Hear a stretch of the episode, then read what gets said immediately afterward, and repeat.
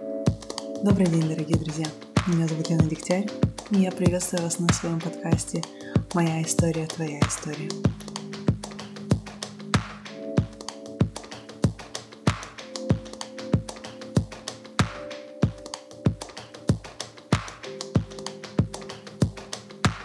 Сегодня я бы хотела впервые обратиться к вам лично за поддержкой. Над подкастом работает целая команда. Мы много трудимся, вкладываем в это. И я очень благодарна вам за комментарии, за слова поддержки, за благодарности, которые вы пишете и говорите лично при встрече. Это безумно вдохновляет, это очень мотивирует и не дает мне бросить этот проект. И постоянно, постоянно я помню о том, что я, начав его и найдя отклик у вас, не взяла на себя определенную ответственность. Но это достаточно ресурсно-застратный проект, и именно поэтому я бы хотела попросить вас о поддержке. Многие писали мне о том, что э, нету PayPal, и с радостью бы перевели на какие-то российские карточки. Мы обязательно что-нибудь придумаем, обязательно что-то сделаем с этим. Вот. А пока я могу с вами поделиться контактами PayPal, куда вы можете перевести маленький donation, большой ваш вклад в этот проект. Я благодарна каждому. Даже ваши благодарности, они очень греют. И любая поддержка, даже словесная или письменная, она засчитывается, и я вам очень благодарна. Также хотела сказать, что если вы не слушали предыдущий подкаст. В нем я поздравляла всех своих слушателей с Новым годом, а также ответила на вторую часть вопросов, которые вы мне задавали несколько месяцев назад под одним из постов в Инстаграме. Я очень рада такому общению, когда вы задаете вопросы, а я могу на них ответить, поделиться с вами своим мнением в таком формате. Обычно это находит очень большой отклик у вас, что безумно меня радует.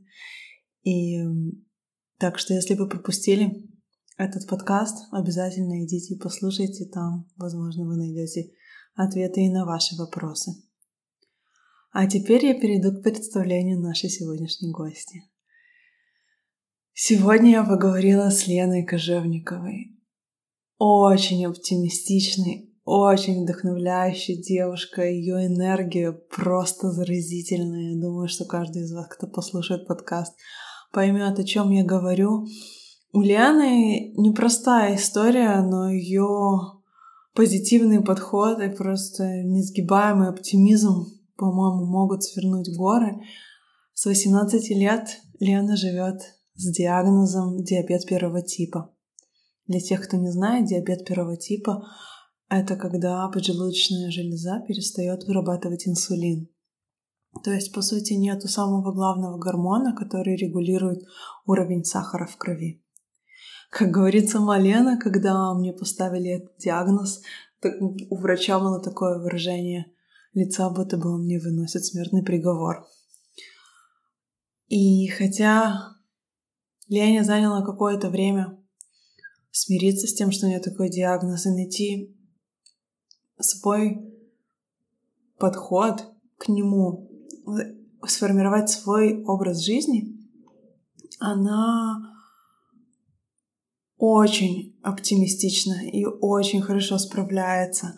Мы поговорили о том, что значит прислушиваться к себе, что значит пойти против врачей, как вообще с ними разговаривать, когда ты чувствуешь, что ты прав, а не только качают головой и говорят, что ты сумасшедшая.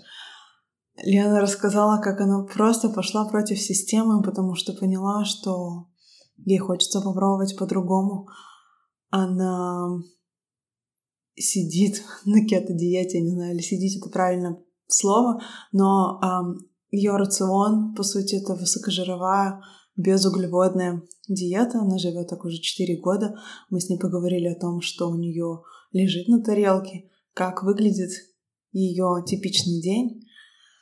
Но самое интересное не это для меня, это то, что Лена занимается цикличным видом спорта, то есть она занимается триатлоном. Что такое заниматься триатлоном, когда ты не можешь употреблять углеводы, то есть ты не можешь тренироваться по канонам аэробных видов спорта. Ни один тренер или почти ни один тренер не готов тебя взять тренировать. Лена участвовала в двух половинках Ironman. К сожалению, до сих пор она не сумела закончить, но она не сдается. 5 ноября, когда я бежала марафон в Нью-Йорке, она пробежала марафон в Сочи. Это просто огромный поток вдохновения. Эта девушка такой оптимист и энергичный человек. Я получила массу удовольствия от беседы с ней. И я надеюсь, что вы получите столько же удовольствия от прослушивания нашего разговора. Наслаждайтесь. Привет. Привет, Лена. Привет. Мы как раз пока делали саундчек, Лена мне рассказала, что она вышла на пробежку 17 километров, потому что она очень нервничает. Вот. А я побегу 21 после нашего разговора, так что у нас такой а, от одного бегуна к другому бегуну разговор. Вот. Да. Расскажи, почему ты нервничаешь? Ну, это своего рода такой камин да, ну, раскрыть себя, ну, показать себя людям, которых ты не знаешь, не узнаешь никогда и не увидишь, наверное. А, я не так давно вообще стала, ну, скажем так, публично, да, в, со- в соцсетях рассказывать про свой диагноз, про сложности и трудности занятия спортом с этим диагнозом и вообще и интересностью жизни с этим. Вот. 11 лет живу с ним, но, ну, вот буквально год, наверное, как решилась, и была очень удивлена, как люди тепло реагируют и поддерживают, и очень много получаю а, ободряющих, одобряющих сообщений, когда люди называют меня своим мотиватором, это как бы, это постоянно вышибает слезы. Ну ты действительно мотиватор очень большой. Почему ты стеснялась? Э, будут рассказывать про свой диагноз?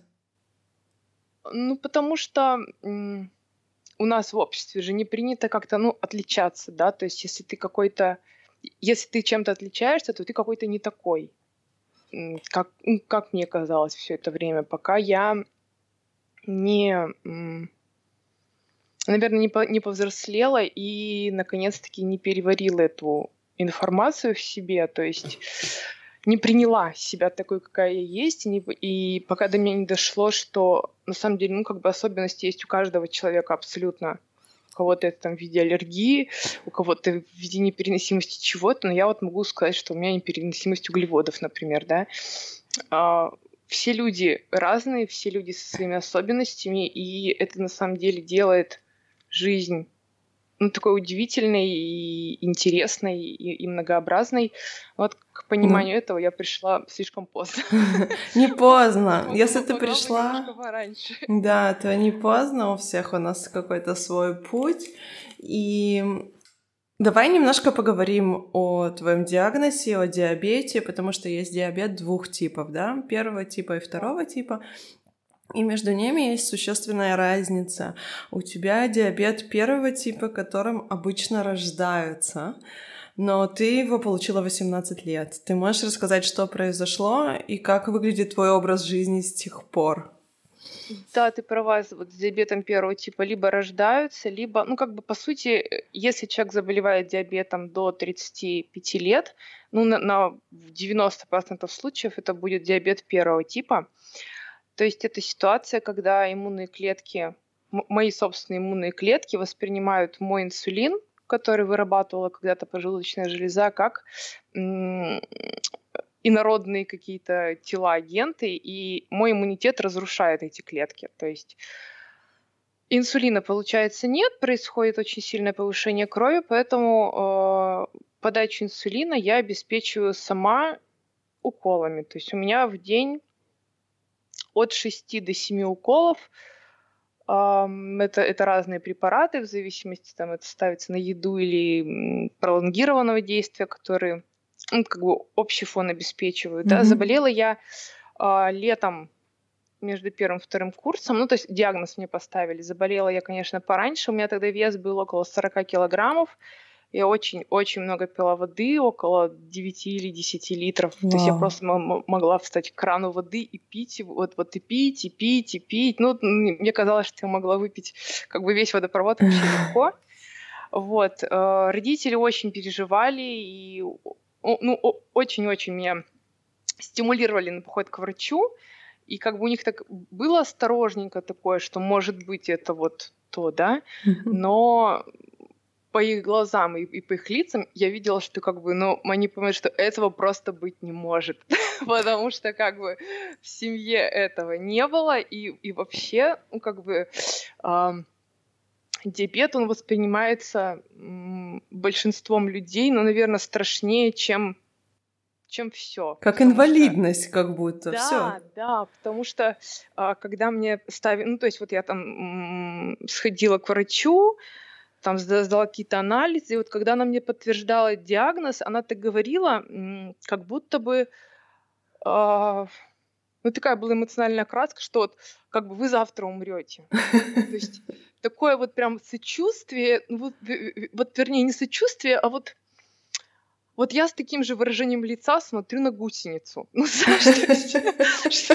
что, ну, как бы, как бы ей, наверное, что там недолго, да, поползать, там что-то, что-то, пока не раздавят. Ну, то есть э, я тогда еще задала вопрос врачу, что, окей, если вот такое у меня состояние там здоровья, да, для того, чтобы есть углеводы. На, на тот момент я вообще не знала, ну, то есть не, не отдавала такого себе отчета, что такое белки, жиры, углеводы у нас, ну, Вообще да. нет этих знаний из школьной программы откуда-то либо еще. Вот, то есть я, я всегда думала, что ну, вот углеводы это типа, ну, там, печеньки, конфетки, там, тортики, ну, то есть вот именно сладкое. Не отдавала себе отчета, что на самом деле углеводы это и хлеб, и крупы, и фрукты, и большинство овощей. Вот, я тогда спросила, что будет, если я совсем не буду, ну, тогда есть эти углеводы, или буду есть их очень мало она прям так ударила по столу, прям вот чуть ли не кулаком. И говори глупостей, ты тогда умрешь. Мозг, мол, не может жить по-другому. И она вот меня отправила в больницу, в которой я пролежала почти два месяца.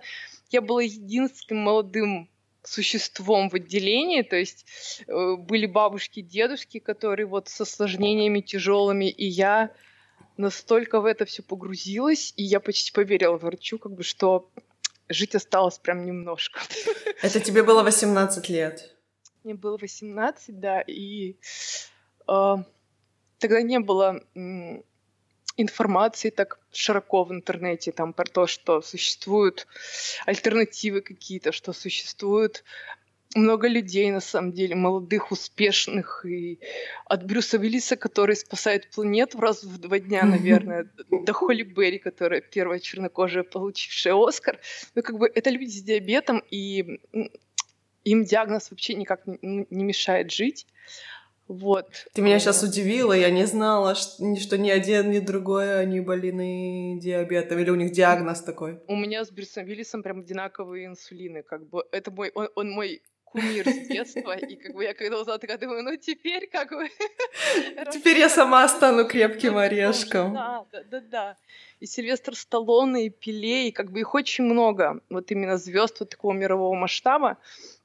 И олимпийские чемпионы есть с, с диабетом. Но это я уже узнала много-много позже, когда я вот уже стала готовиться к триатлону, я прям вот ушла копаться там в информации.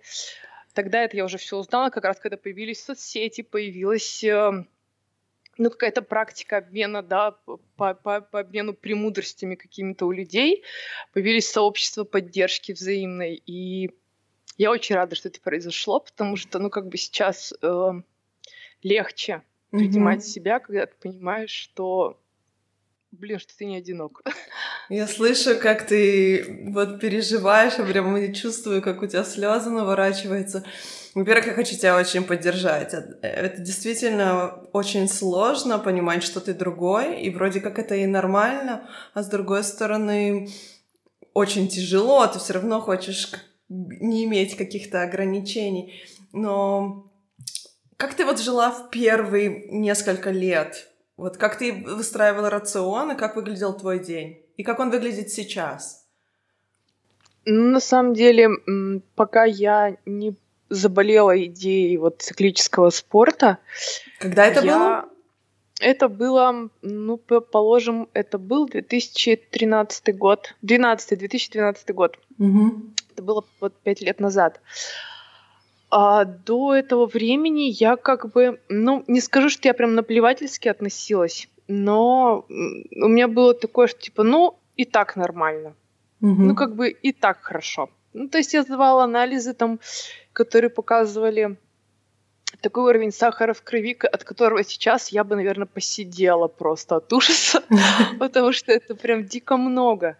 Вот. И тогда врачи говорили, ну, нормально, нормально, это нормально, как бы, а, когда я не как сказать, меня некоторые ребята, даже сейчас, с которыми я общаюсь, они меня считают каким-то, ну, таким диабет-фашистом, потому что я вот со, своим, со, со своей системой питания, которой я придерживаюсь уже долгое время, я иду прям в разрез с общей системой э, питания для больных диабетом, которая вот э, рекомендована ВОЗ, которую поддерживают почти все министерства здравоохранения других стран, да, кроме Канады. Вот Канада mm-hmm. и Австралия пока самые первые признали, что надо есть жир. Люди как бы стремятся с этим диагнозом, ну то есть вот максимально приблизиться к здоровым людям, к условно здоровым, да, потому что здоровых людей, я думаю, уже uh-huh. немножко осталось. Я, я, я очень хочу, чтобы их было больше, это было бы круто. Вот. Э, когда там людей учат, э, сколько надо уколоть, чтобы съесть кусок торта, сколько надо сделать чего-то, чтобы вот там э, погулеванить хорошо на новогодние праздники. Я этого не понимаю немножко, потому что человек без эндокринных нарушений, съест кусок торта, но он, он его максимум прилипнет к попе, да, на, на какое-то время. А у человека с диабетом это все равно, это не может пройти бесследно. Даже если вот ты уколешь там, вот ты подумаешь, что вот что-то там вот точно, оно все равно уйдет вверх, а потом будет уходить вниз, а потом опять вверх, и это вот каждый раз пинок по по, по, по нервам, по сосудам, и вот сколько таких пинков выдержит твой организм, как бы это, это не предугадать. Ну, это да. будет всегда большим сюрпризом. Вот, э, поэтому я ела, старалась придерживаться, как, как мне казалось, ПП. Ну, то есть э, я ела сладкое, я колола, ну так, на глазок, уколы ставила. Я тогда еще ложилась в больнице на, это как, как-то называлось, что-то там, противодействие осложнениям, что-то такое. То есть, когда ты просто тупо лежишь месяц в больнице, на тебе как бы ставят эксперименты врачи. То есть, там, например, выдают там на обед всем макароны, потом массово делают замеры крови. То есть, ты понимаешь, что ты будешь в чьей-то диссертации. Твои данные. Ну, как бы я к этому так относилась, что ну окей, ну ладно. То есть это было... Я ложилась так летом, совмещала, выбирала больницу, где был выход к какому-нибудь там водоему, то есть я, я загорала, читала книги и вот издавала кровь, ну то есть нормально развлекалась. Я не занималась спортом системно, я, ну, я, я считала себя человеком крайне спортивным, несмотря на это, потому что как бы у меня детство очень спортивное было, и я очень много ходила пешком, очень это дело любила. А тебе разрешали вообще заниматься спортом с таким диагнозом? То есть они говорили, лежи, сиди, там, не знаю, в шахматы играй? Ну вот, нет, на самом деле людям с эндокринными нарушениями очень рекомендованы занятия спортом, то есть это пешие прогулки, это легкий бег трусцой до 5 километров, это, ну то есть вот, вот прям минималочка. я как бы понимаю, что какое-то здравое зерно в этом есть, потому что вот люди с диабетом второго типа это люди с очень большим ну, перевесом, с, с ожирением, да, если они побегут сразу активно заниматься спортом, они себе просто, наверное, убьют все колени, потому что, ну, мало кто из этих людей еще и обратится к профессиональному там наставнику, да, к человеку, который мог бы им подобрать нагрузку. Они скорее оденут какую-нибудь неподходящую обувь и побегут бежать километров 10, чтобы это было первый последний раз, чтобы потом сказать, что бег вреден, и я сидеть как на лавочке. Очень много знаю таких людей, и а, у меня даже есть приятель-алкоголик, Толик. А, когда я бегала летом, как бы, а, ну, я выбегала очень рано на тренировку, а они уже сидели пьяненькие или как бы готовились, вот, вот уже там стол накрывали. И вот этот Толи говорил, она опять бежит, ты же убьешь колени. Человеку там с крепким алкоголем сидя давал мне рекомендации. Ну вот это, это, это из, из, из той же серии. То есть сейчас я никогда не скажу врачу своему про нагрузки, которые я получаю, которые я хорошо перевариваю, прекрасно, которые реагирую, потому что я уже устала от того, что меня называют дурой. Дурой. Ну да, это может быть утомительно. Да. Скажи, пожалуйста, как ты питаешься сейчас? Это у тебя кето-диета, то, что ты придерживаешься? Да, да, это, это кето-диета, вот, на которой я уже 4 года нахожусь. О, то есть... Расскажи, как выглядит твой рацион в течение дня, это очень интересно. Рацион выглядит, ну, то есть, э, главное, что отличает кето от других диет, да, это процентное отношение нутриентов. То есть не должно быть больше, чем 15% рациона белок, 5% углеводы и 80% это жир. При том, что, ну, неважно, жир откуда как бы добытый, да, потому что существует и вегетарианская кето, и с мясом, с салом кето. Вот. Я в этом плане вообще очень-очень строго к себе отношусь, потому что я ем не просто не больше 5% углеводов, я ем всего до 20 граммов углеводов в день, то есть иногда это бывает и 10. То есть, по сути, у меня ну, где-то 1-2% углеводов в рационе. Ты их высчитываешь каким-то образом, или у тебя просто меню настолько четкое, что ты знаешь, сколько там грамм углеводов? Я высчитываю, я взвешиваю каждый кусок еды, который идет в меня или который кладется в контейнер. У меня есть дневник. Ну, то есть в силу того, что я после этих расчетов должна посчитать, сколько мне уколоть инсулина, а, Поэтому, то есть у, у меня здесь очень жестко и строго, и в силу того, что на этой диете и при физических нагрузках таких систематичных у меня очень усилилась восприимчивость к инсулину, и иногда мне бывает много даже одной единички. Я его разбавляю хирургической водой, то есть вот поставить 0,8 от, э, вот, вот, от, от, от единицы инсулина, да, или 0,6. Это существенная разница, которая может сказаться. Поэтому у меня очень строго все с подсчетами. А, в рационе каждый день присутствуют яйца, присутствуют зеленые овощи, которые я стараюсь есть сырыми. Ну, то, то есть это из разряда огурцы, капуста, брокколи, если там не мороженое, а вот таким mm-hmm. свежим. А, это всегда либо свинина, либо курица. Ну, то, ну, то есть вот, вот, вот любой белок, в принципе, который мне вот ну, вкусно в, в этот день съесть. Это сливочное масло, это м, кокосовое масло, на котором я жарю все продукты. Это сало или это шпик, это бекон, это оливковое масло. Ну, это иногда орехи, когда я вот там что-то там не, успеваю поесть дома, да, и приходится доедать что-то на улице. Угу. Вот. Насколько ты себя чувствуешь комфортно, что тебе нужно все время контролировать так еду, или ты уже привыкла?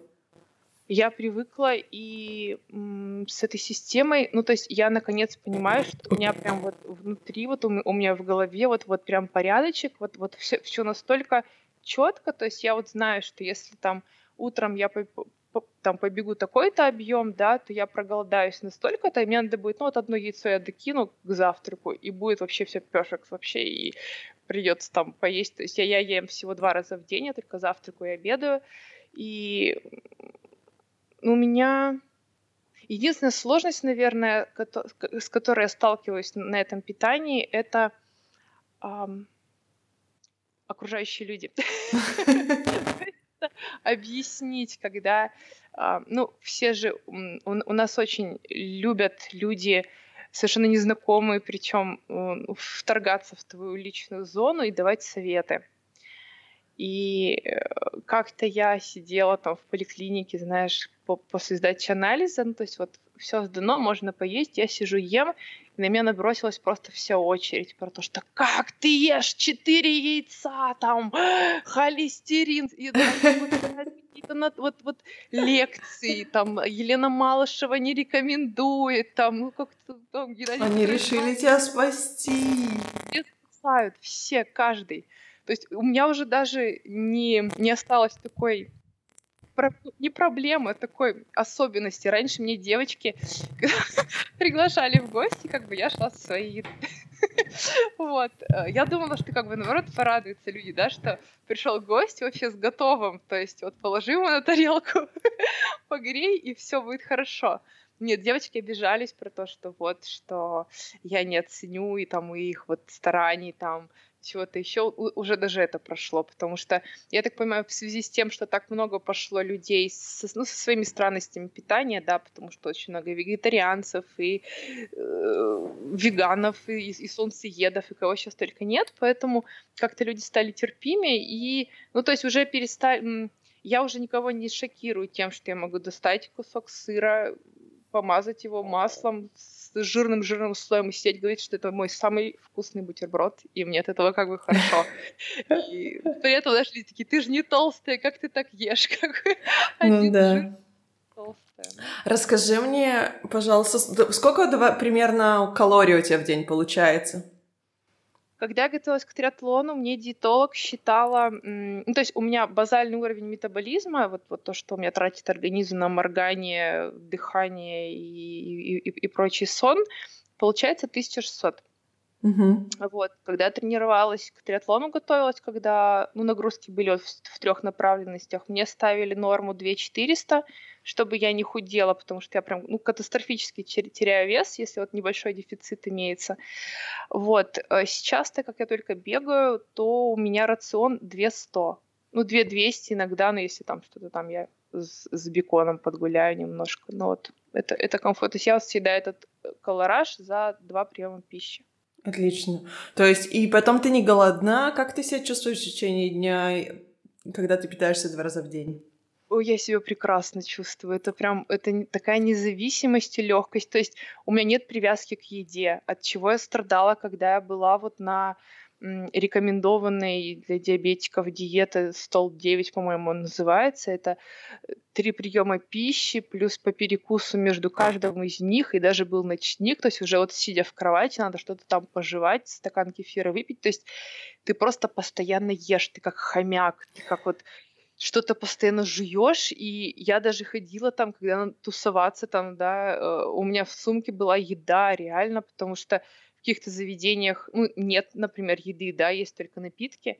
Я такая думаю, если я выпью, так, она даже поесть, она даже там что-то еще, то есть я просто как ну, как, как какая-то, я не знаю, как кошелка какая-то ходила.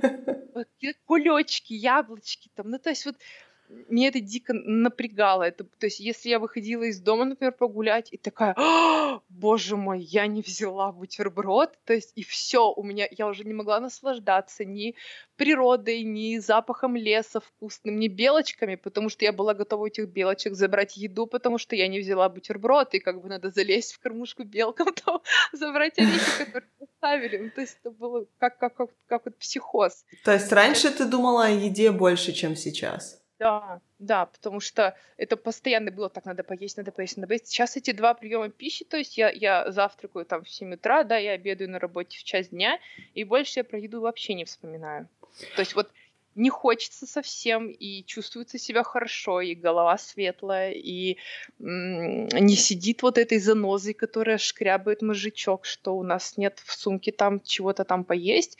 Ну и плюс главный бонус вот, вот такой системы — это аутофагия, да, это а, великолепный процесс, который, за открытие которого в 16 году японец получил Нобелевскую премию. Я когда прочитала, когда вообще узнала про это, я думаю, боже мой, человек открыл систему, на которой я как бы живу уже столько лет, он дал название вот этому эффекту. То есть это прям, это круто. Это удивительно, потому что ты совмещаешь, по сути, и периодическое голодание, и кето-диету. Я, так как очень интересуюсь э, вопросами питания. Действительно, очень много читала, особенно сейчас э, мне, мне стало приходить сообщения от людей, которые пере, переезжают из Америки. А ты знала, в Силикон Валли сейчас такая, типа, ажиотаж вообще вокруг... Вся, вся силиконовая долина вообще на этой системе сидит прям вся. Да, они сидят на периодическом голодании, а э, Тим Феррис, которого я очень люблю и слушаю, он фанат кето-диеты. Вот. Я лично могу сказать, что голодать я не могу. То есть для меня нет ничего хуже, чем быть голодной. И я пыталась сделать это периодическое голодание, мне было очень плохо, хотя в своей повседневной жизни у меня нередко бывает, что я ем действительно два раза в день.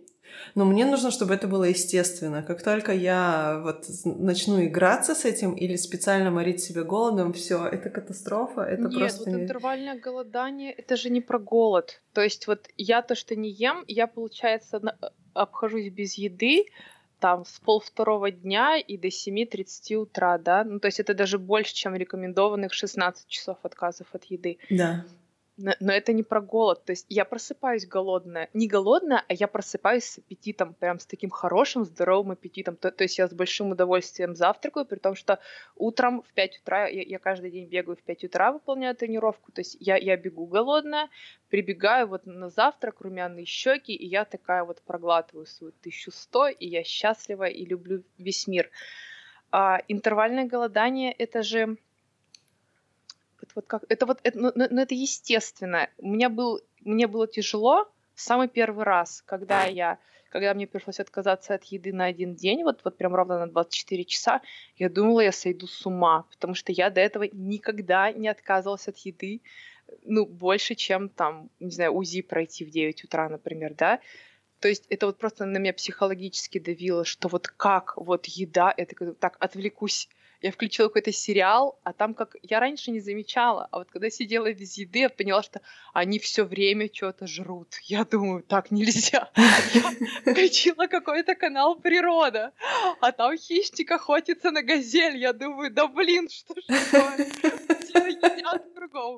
Это был единственный раз, когда, когда мне было тяжело, но как бы я предполагаю, что мне настолько легко, то есть я сейчас могу отказаться от еды и на день, и на два, и я, бег... я, я бежала марафон без еды, я полумарафон бегала на второй день полного отказа от еды. Я, ну, то есть, в силу того, что я вот как раз-таки на жирах существую, а жиры, они с тобой, ну, они с тобой надолго. Да. Они дают вот эту сытость плавную, хорошую. Поэтому я согласна. То есть для меня я, я периодическое голодание это однозначно не голодание, я с тобой полностью согласна. Для меня это скорее съесть большие объемы еды, то есть я быстро наедаюсь, это привычка а, есть маленькими порциями. Если я съела много, то я действительно потом полдня не ем или вообще не ем там вот 12-16 часов я не замечаю. Но вот прям и вот когда я ела мало и еще ограничивала во времени, это было прям болезненно. Вот. Просто а рас... масло. Да, я, поверь мне, я ем масло, я его очень люблю. У меня прям вообще, я, я себя же никак не ограничиваю в плане рациона. Вот, я, но я ем, вот у меня принцип, знаешь, он немножко отличается от твоего. У меня прям очень четкий принцип есть по э, чувству сытости и голода. Вот я голодная. Я поела, но я остановилась ровно там, да, чуть-чуть до того, как я переела. Я не переедаю, и вот э, действую, знаешь, в соответствии с тем, как организм требует, что позволяет мне тоже держать форму и не переживать там из-за каких-то излишек и масла или еще не знаю чего. Mm-hmm. Вот, то есть если я не голодная, значит я не голодная и все нормально. Вот, расскажи мне еще, я тебя попытаю, потому что это лично меня очень тема интересующая, про кето-диету. То есть это высокожировая диета, и действительно бытует убеждение в в таких э, более популярных кругах, что вот без углеводов мы жить не можем. Но уже у кето-диеты есть много доказанных преимуществ и в плане функций мозга. То есть как только у нас мозг переходит на кетоны, говорят, что концентрация лучше, чувствуешь себя, соображаешь отлично, и вообще это сказка. Вот расскажи мне немножко об этом. По поводу того, что без углеводов жить нельзя, у меня был вообще крайне интересный и такой же крайне негативный опыт. А, в середине ноября, в общем, меня пригласили принять участие в, в записи программы на, на телеканале ТВЦ, это федеральный канал уже по, только по, по прилету туда, то есть мне, мне написали, когда редакторы такие, вот расскажите про вашу систему питания. Я думаю, ничего себе. То есть федеральный канал реально что-то хочет про какие-то диету показать, потому что пока что я, кроме как э, вот отзывов про то, что я как, как самоубийца себя веду, вот, вот то, что говорят врачи, да, которые узнают, ничего не слышала, приехала, оказалось, что тема передачи как бы сала. Я думаю, хорошо. Меня предупредили редакторы, что когда я буду находиться в гримерке, надо быть очень осторожной с проявлением своих реакций, потому что там в гримерке будут находиться и эксперты, то есть это врачи-диетологи, это кандидаты медицинских наук, это технологи производства и все прочее, потому что сказали, что скорее всего там услышишь что-то касаемо себя и своей диеты, но как бы постарайся инкогнито сохранить, чтобы ну, вот никто не понял, что это ты, вот тот, тот самый герой. И когда дело дошло до меня, вот кандидат медицинских наук вещала про то, что с такой калорийностью пищи может жить только человек вот с адскими нагрузками физическими, как она там называла и так далее. То есть врач, не просто врач, кандидат медицинских наук утверждала, что поддерживать себя в форме, чтобы поддержать себя в форме, надо главное упарываться по спорту. И то есть не не, э, что, что, что, не питание решающую роль играет в том, как, как ты выглядишь, а физическая нагрузка. О. А ее коллега, а, которую я даже нашла стоимость консультации у этого диетолога, у нее как бы консультируются люди ну, далеко не рядовые, это очень дорогая консультация. Когда она начала про, про то, что вот что-то там, она, ну, то есть там, там прям перечисляли мой рацион, я прям с блокнотика со своего, да, написала прям, прям по граммам, и редакторы собрали на, на, на двух тарелках то, что вот я съедаю, прям все по-честному. И там лежал кусок шоколадки, то есть шоколадка 99% какао. Это горькая, отвратительная вещь, как говорят все, это мой любимый шоколад, это очень вкусно, то есть я вот позволяю себе 10 грамм в день этого съесть она с радостным воплем, вот шоколад, это же простой углевод, что-то там еще. То есть она говорила очень-очень много неумных вещей, и я не сдержалась, я начала то есть, с ней пытаться ей что-то что-то отвечать, да, как в, в, в конфронтацию вступить. А, согласовали редакторы, что да, я могу задать там вопрос эксперту, я задаю, я, я прям вот говорю, я хочу задать вам вопрос, вот вам как врачу, говорю, какой гормон в теле человека отвечает за накопление подкожного жира вообще, вот, вот, вот, вот кто, как, как этот гормон называется, и она не ответила на этот вопрос. Ой, неловкий она смотрела, момент. Она смотрела мне, мне прям в глаза, и знаешь, у нее у меня был микрофон как, как вот наушник, как петличка такая, а у нее в руках был микрофон большой. И вот я про себя досчитала там до, до трех или до четырех и пошла в атаку, что это гормон инсулин, который вырабатывается, и тра-та-та, тра-та-та-та-та. То есть я думала, что если меня порежут, как, как бы это не выпустят в эфир, меня хотя бы услышали люди сзади. Ну вот, которые как, как гости передачи, да, сидели, потому что потом меня просто рвали в куски, спрашивали, а что, а как, а почему, и вот так вот все рекомендовано. То есть пусть в финале передачи все равно подвели жирную черту про то, чтобы быть здоровым и есть сало и, и не толстеть, надо заниматься спортом, бегать марафоны, пусть, но как бы хотя бы э, все-таки, кстати, в эфир выпустили вот, вот этот вопрос про инсулин и неполученный ответ от, от врача на эту тему, от врача-диетолога, высшей какой-то там категории гильдии, что-то там очень-очень модное. Поэтому э, мнению вот, вот такой медицины широкой я не могу, как сказать, ругать, да, и, и оскорблять таких людей, потому что нежелание развиваться как-то в своей профессии, узнавать э, про, про новые исследования и наработки, это, ну, это выбор каждого. Это выбор каждого специалиста, поэтому... Это даже не выбор, иногда это отсутствие возможностей. К сожалению, вся литература, именно научная на эту тему, она на английском языке.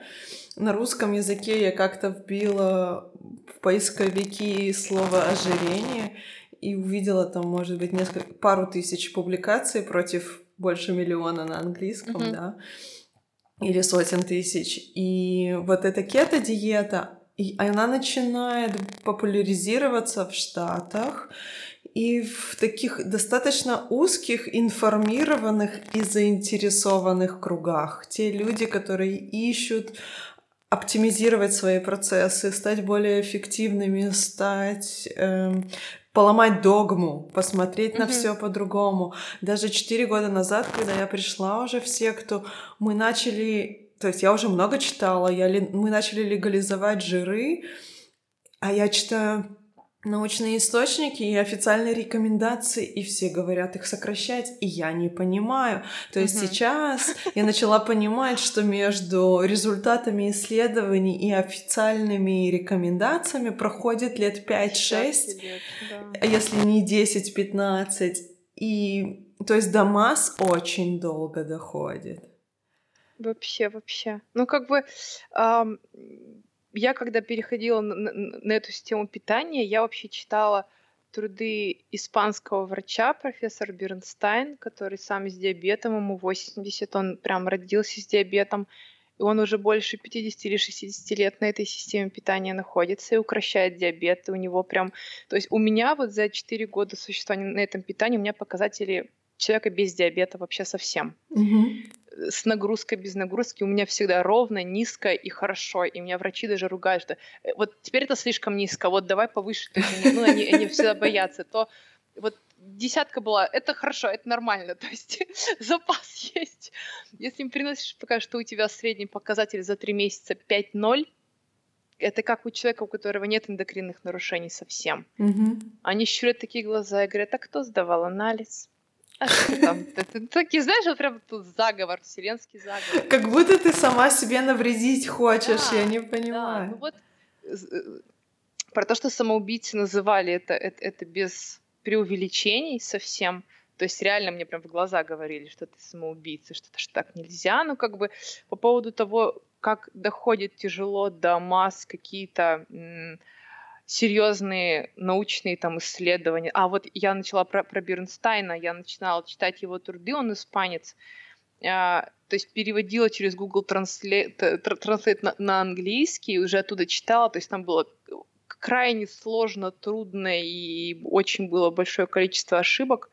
Вот. Сейчас вся эта информация в доступе на русском языке, очень грамот, с очень грамотным переводом. То есть существует самый популярный ресурс американский вот по поводу кета и сделали русский аналог, прям переводят оттуда статьи, переводят видео, оттуда публикации, и народ прям интересуется, и, и, и, и мне до того прям гордо и радостно на самом деле, потому что мне, мне сейчас очень часто стали писать э, люди, вот я пробежала 5 ноября в Сочи марафон, а я и... в Нью-Йорке, как классно, что мы вязали параллельно. И прошло, ну что, прошло полтора месяца, да? За это время мне написало шесть человек, шесть молодых человек, людей, шесть людей молодых, а, которым поставили диагноз сахарный диабет. Они бежали этот марафон, и то есть они нашли что-то как-то, видимо, по каким-то хэштегам там Сочи марафон. Они мне пишут, что а, я сижу сейчас в больнице, мне вот внезапно поставили, и что делать? Я не знаю. Говорят, есть кашу. Есть кашу, и не бегать больше в таком объеме, а я хочу, а я вот скалолаз, и, и как вообще, в смысле диабет, какие уколы. И, то есть, когда я говорю людям, э, не верьте мне на слово, потому что мало ли какой я загнанный казачок. Вот mm-hmm. вам ресурсы, идите, читайте. И я рекомендую всем общаться с врачами на равных. Ну, то есть, да. если специалист понимает, что он разговаривает с человеком, который отдает себе отчет в том, что он делает, что он говорит. И человек, который грамотный и понимает себя, слышит себя, он будет общаться немного по-другому.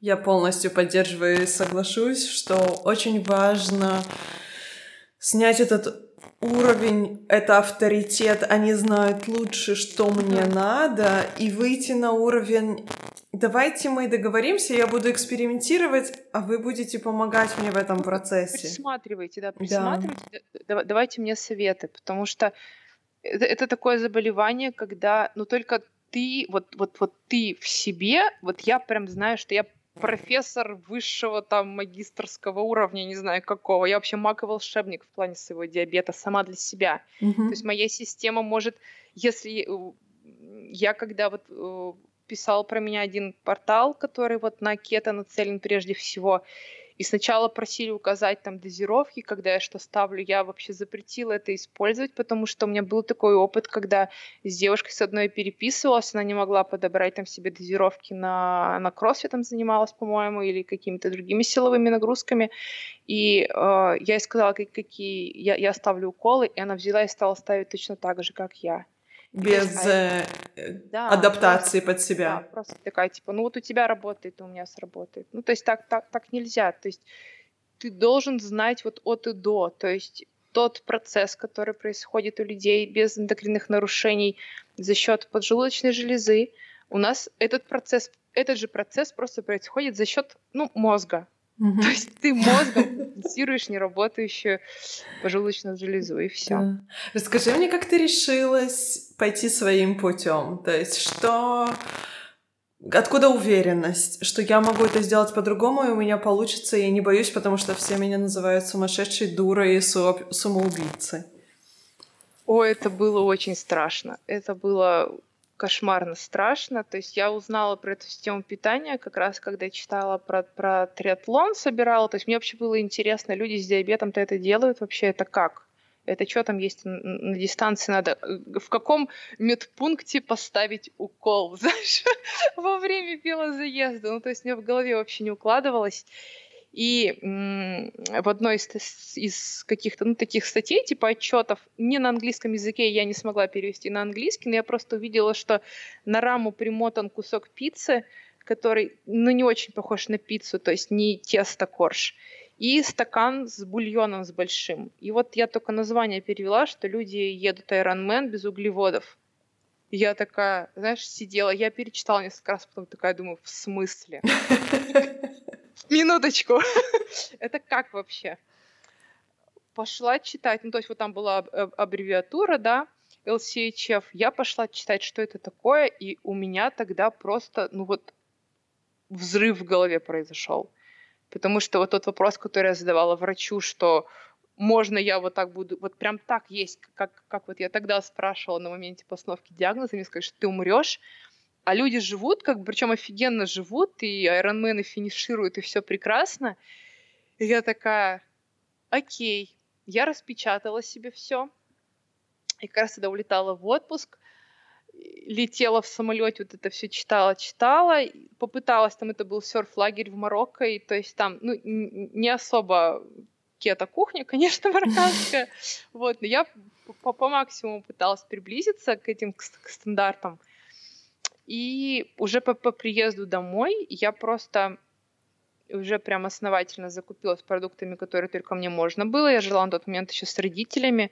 Мама крестилась и хваталась за сердце периодически, говорила, что мне откажут почки и что-то там еще. А,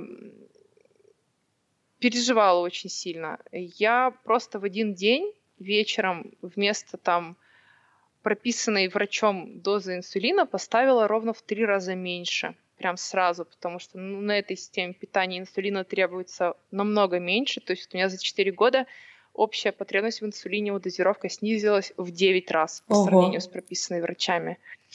А, я тогда поставила вот э, дозу в три раза меньше. Я прям, я как бы, я верю вот в высшую силу там добра, которая правит, да, но я такой человек не, не воцерквовленный, я, я себя не отношу ни к какой религии, ни к чему, uh-huh.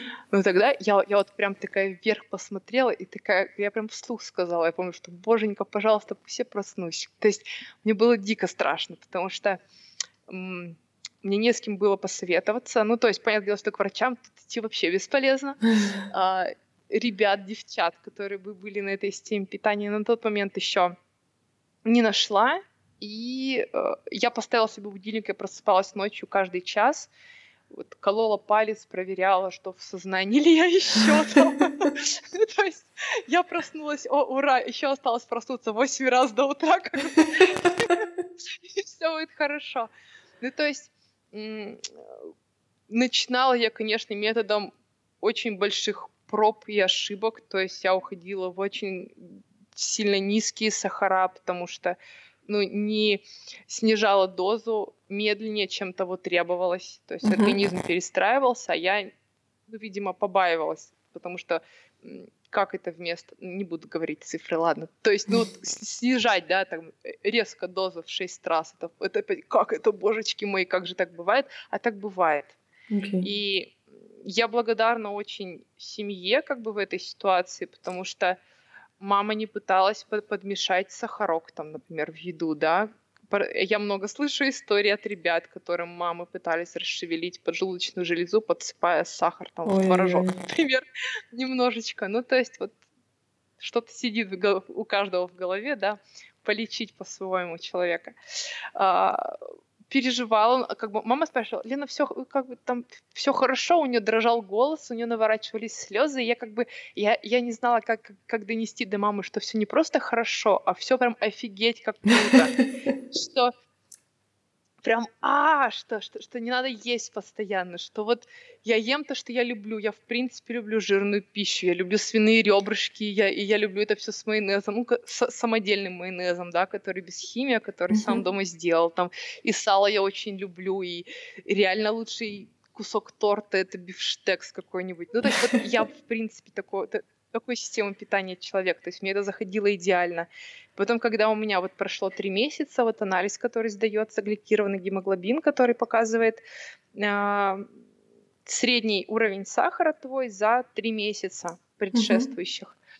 И когда я принесла и показала маме вот результат типа первых трех месяцев, она мне просто обняла и сказала, что я молодец, но пусть я буду аккуратна. То есть мама до сих пор очень вот это, это тебе точно нельзя там. Вот сама знаешь, там какой-нибудь торт мой любимый, самый любимый торт из детства. Потому что я могу понюхать, я могу сидеть и смотреть, как это ест вся семья. Ну, то есть вот я как будто бы зрительно это, этим наедаюсь, у меня вот там какие-то рецепторы там вот всплывают, вот как, как, как это было там, и, и такая думаю, и хорошо, и достаточно. Это большая убежденность в своем пути. Давай немножко поговорим, потому что мы уже давно разговариваем, и хочу немножко поговорить о триатлоне. Почему триатлон? Триатлон, потому что это это одновременно сложно и одновременно легко. В принципе, э, любой человек может пройти триатлон, да, и длинный, и полудлинный при должном уровне подготовки, там просто у кого-то это займет там два месяца, у кого-то это займет там несколько лет, да, э, все разные. Я просто, когда заболела этой темой, я прочитала дикое количество историй, когда люди не... Ну, то есть, понятное дело, что там как, как, как спортсмены, уходившие из большого спорта, шли, доказывали что-то себе, что они что-то могут в триатлон когда люди с ограниченными физическими возможностями, то есть вот просто на, наперекор всему, люди с, без рук и без ног, которые проходят полную дистанцию. Ну, то есть это вот я рыдала над каждой историей, думала, блин, вот это вот, вот, вот, вот, вот это и есть уверенность в том, что ты делаешь, и уверенность в себе, и уверенность, которая, ну, не, которая вот, вот, вот она несгибаемая, она не тонет в воде, она не плавится на раскаленном шоссе, и уверенность, которая будет с тобой всегда, вот твой какой-то внутренний стержень, который ты, в, э, как вот кузнецы металл, да, куют там, закаляют его об воду, потом опять раскаляют, что-то там еще делают. Вот мне кажется, то же самое происходит с людьми, когда они готовятся к триатлону и проходят эти гонки. Это проверить границы своих возможностей для да, меня. Да, да, Абсолютно. То есть вот узнать, насколько безгр... безграничны вообще твои возможности твоего организма. Поэтому я пошла в триатлон и вот учиться ненавижу воду. До сих пор ненавижу воду, и как бы мне там некомфортно. Я с тобой, я тоже не любитель плавать вообще. этап это вот это вообще засада. То есть я прям с нуля. Я вот до того не любила воду, что я могла в отпуске не зайти в море. Ну, то есть зайти да, там Да, очень похожая история. Лежать, загорать, ну, а, а тут вот проплыть два километра, ты такой, блин, а можно как бы это пропустить, можно два раза сбегать, а не поплавать. Вот, эти меня история это, это и привлекла. И то, что на дистанции одновременно с тобой находятся, да, и супер звезды, там, элита, и, и, и люди разных возрастов, и разных физических возможностей. То есть у каждого эта дистанция равная для всех, да, но каждому надается по по своему, даже не по своему вкладу, а по своим возможностям. Да. То есть вот, ну, кажд, вот каждому на дистанции тяжело. Кому-то тяжело три часа, да, как, как, как про проходят половинки, кому-то тяжело все восемь, кому-то тяжело настолько, как, как мне было, что я даже до финиша не дошла, но как бы я попыталась. Как ты пережила это? Потому что ты тренировалась, очень долго шла к этому и в конце не смогла финишировать. Это было больно. Это было настолько больно. То есть это прям такой сильный-сильный пинок по эго. Я я в силу того, что воспитана спортом с детства, и я, я, я не умею проигрывать, не умею и не люблю, и никогда не умела. А триатлон этому тоже научил, потому что... То есть у меня в коллекции уже есть Didn't Start, потому что я не справилась с панической атакой и поехала в больницу вместо старта в Казани. Я, не финишировала вот во Франции. Думаю, что, ну, наконец-то уже пришло, пришел момент все-таки финишировать уже когда-нибудь. Ну, переживала я, я это тяжело, и если бы не Сочи марафон, на который я просто решилась, я подумала, что вот когда я сидела под деревом, и вот Оля как раз мы, меня там с Юлей бодрили по максимуму, что-то пытались, а я сидела и говорила, да пошло бы оно все вообще лесом. Да чтобы я, да все, я продаю все снаряжение прямо сейчас, говорю, объявление напишу на три лайф, все вообще. И тогда Оля мне говорила, Лена, нет, Лена, поехали на Олимпийку в Сочи, поехали вот что-нибудь куда-нибудь. Ну, то есть а, она как, как, как человек, который в этой системе тоже находится, она понимает, что когда ты шел вот к чему-то такому большому и не дошел вот, ну, по ряду обстоятельств, mm-hmm. да, не получилось. Надо что-то все равно финишировать, да. пусть менее значимое, но чтобы вот морально вот... Ну, чтобы знать, что ты можешь. Да, да, чтобы чтоб тебе морально стало полегче, чтобы ты с этого пути как бы, ну, не сворачивал, что, что, чтобы ты продолжал херачить с трех ног дальше.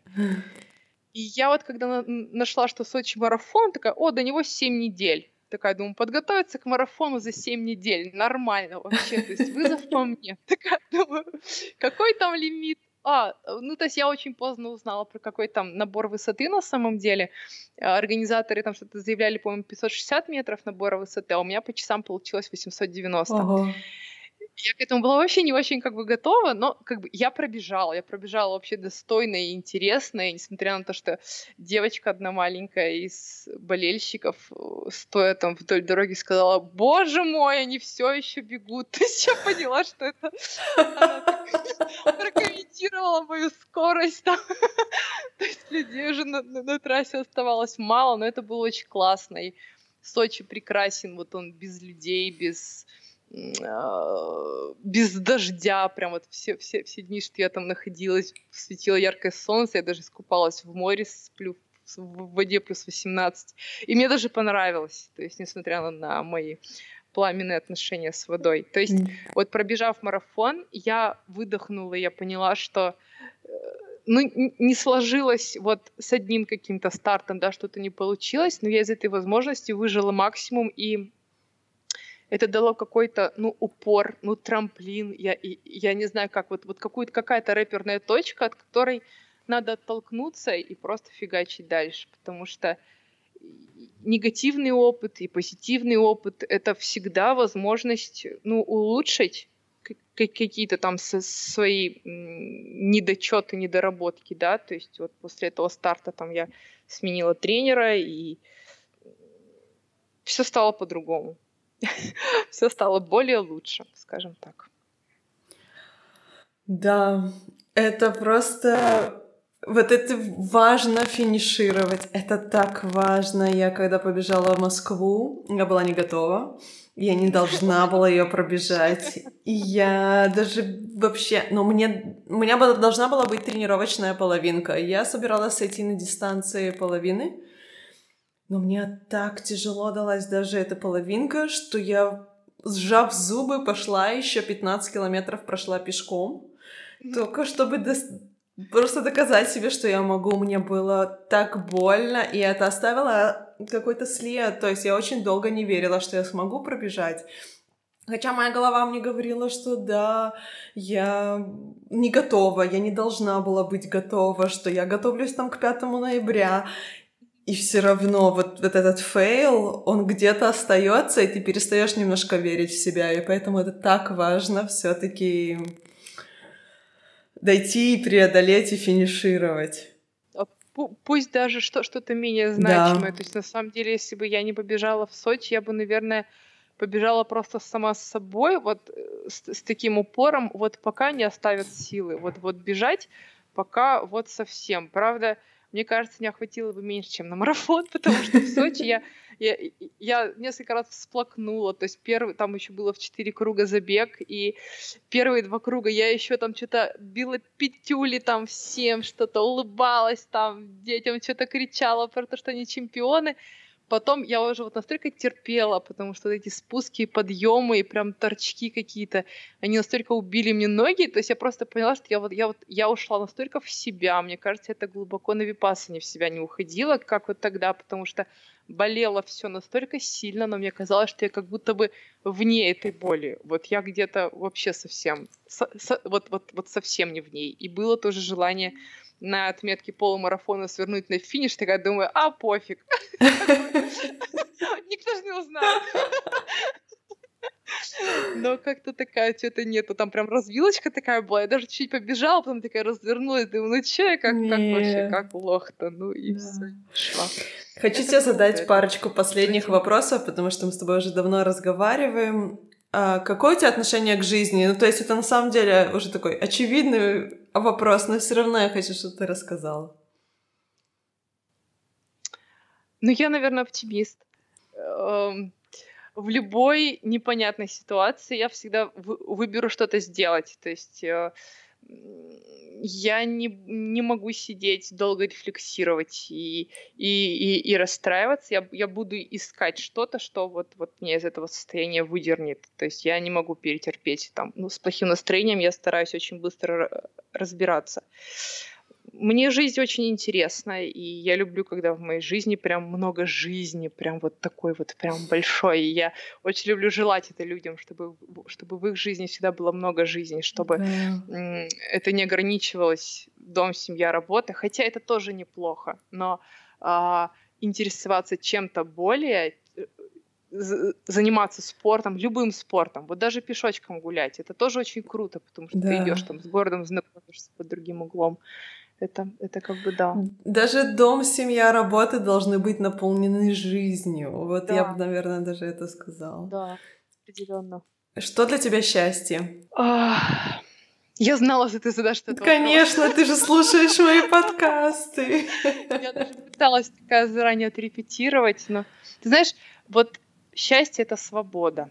Да вот эта свобода не зависеть ни от э, мнения кого-то, ни от э, рамок чужих. То есть если твои рамки ну, не, не нарушают законов Российской Федерации, да, и не мешают жить никому, то не, не давать никому эти рамки, порушить и всегда быть готовым у меня вообще была история одна потрясающая не так давно. Я бежала утром, и так как в 5 утра на улице только собачники и дворники, я бегу, то есть я привыкла, что людей прям нет.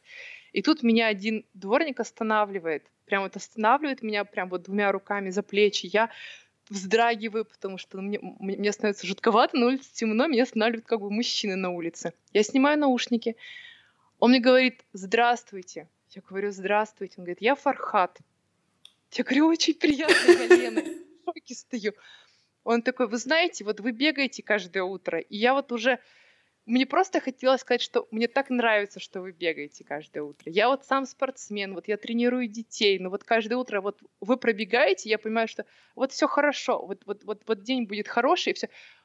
И как бы я стою, я прям такая в шоке, думаю, это вот насколько надо быть свободным человеком, чтобы просто сказать совершенно незнакомому человеку тебе, который бегает мимо тебя там каждое утро, хоть я и как бы и здоровый с ними, с ними пробегает, да, но не знакомый же мы лично, mm-hmm то есть он просто сказал вот свои теплые пожелания мне сказал, мы с ним пожелали друг другу там доброго дня, пожали руки, и я улыбалась после этого дня два, наверное, этой установки. Это прям это, вот я очень бы хотела, чтобы немножко фархата было в каждом. Вот прям Фархат — это мой, наверное, главный человек в этом году.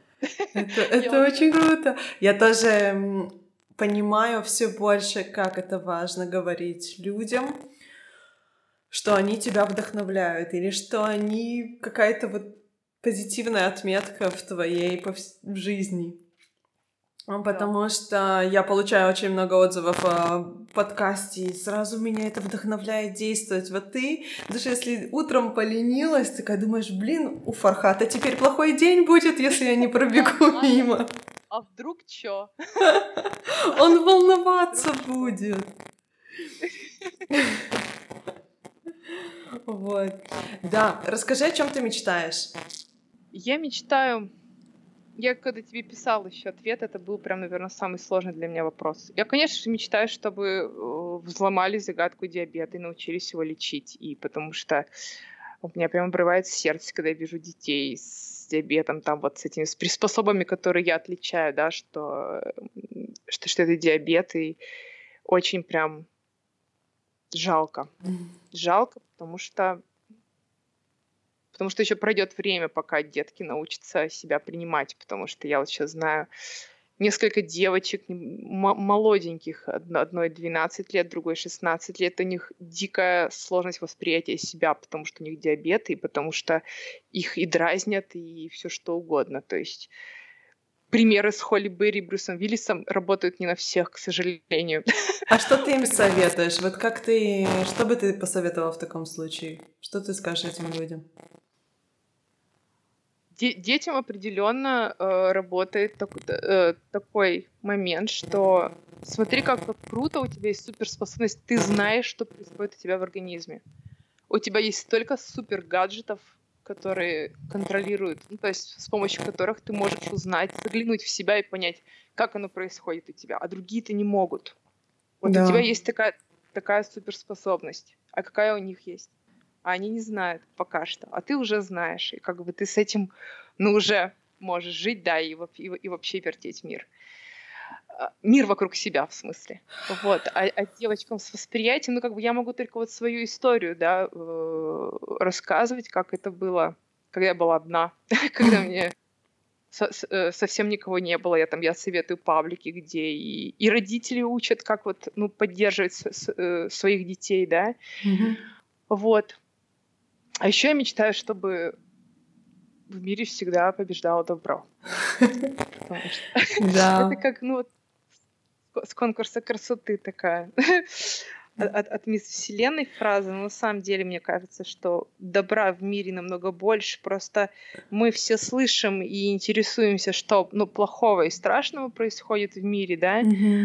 а на самом деле доброго и классного происходит намного больше. Просто мы не совсем обращаем на это внимание. Вот было бы здорово, если бы. Я так согласна. Алена Алехина в своем подкасте рассказывала о том, вот как мы мало обращаем внимание на хорошее. И я как раз-таки вот в своем прошлом отвечала отвечала на вопрос, как я живу с установкой, что все люди хорошие. То есть как я вообще к этому пришла. Я искренне верю, что добра больше, а мы судим просто по меньшинству. Да. Вот. Бабушки идете небольшой. Да. Лена, Такое огромное, невозможное вообще спасибо тебе за то, что ты со мной поговорила. Ты огромное вдохновение. То есть я, во-первых, узнала очень многого нового для себя. Но для этого все эти подкасты и существуют, чтобы тоже для меня узнать новое. Это потрясающе то, что ты делаешь. И мне кажется, что ты делаешь больше, чем ты даже представляешь, потому что сломать систему, пойти своим путем и показать, что это возможно на личном примере, с такими невероятными достижениями, это, Это очень смело, и это очень редко. И вот оттуда начинается настоящая революция. То есть все, кто пойдут после тебя, им будет уже чуть-чуть легче, потому что ты уже показала, что сломать систему возможно. Короче, вот. ребята, я жду всех на баррикадах. Так все и будет.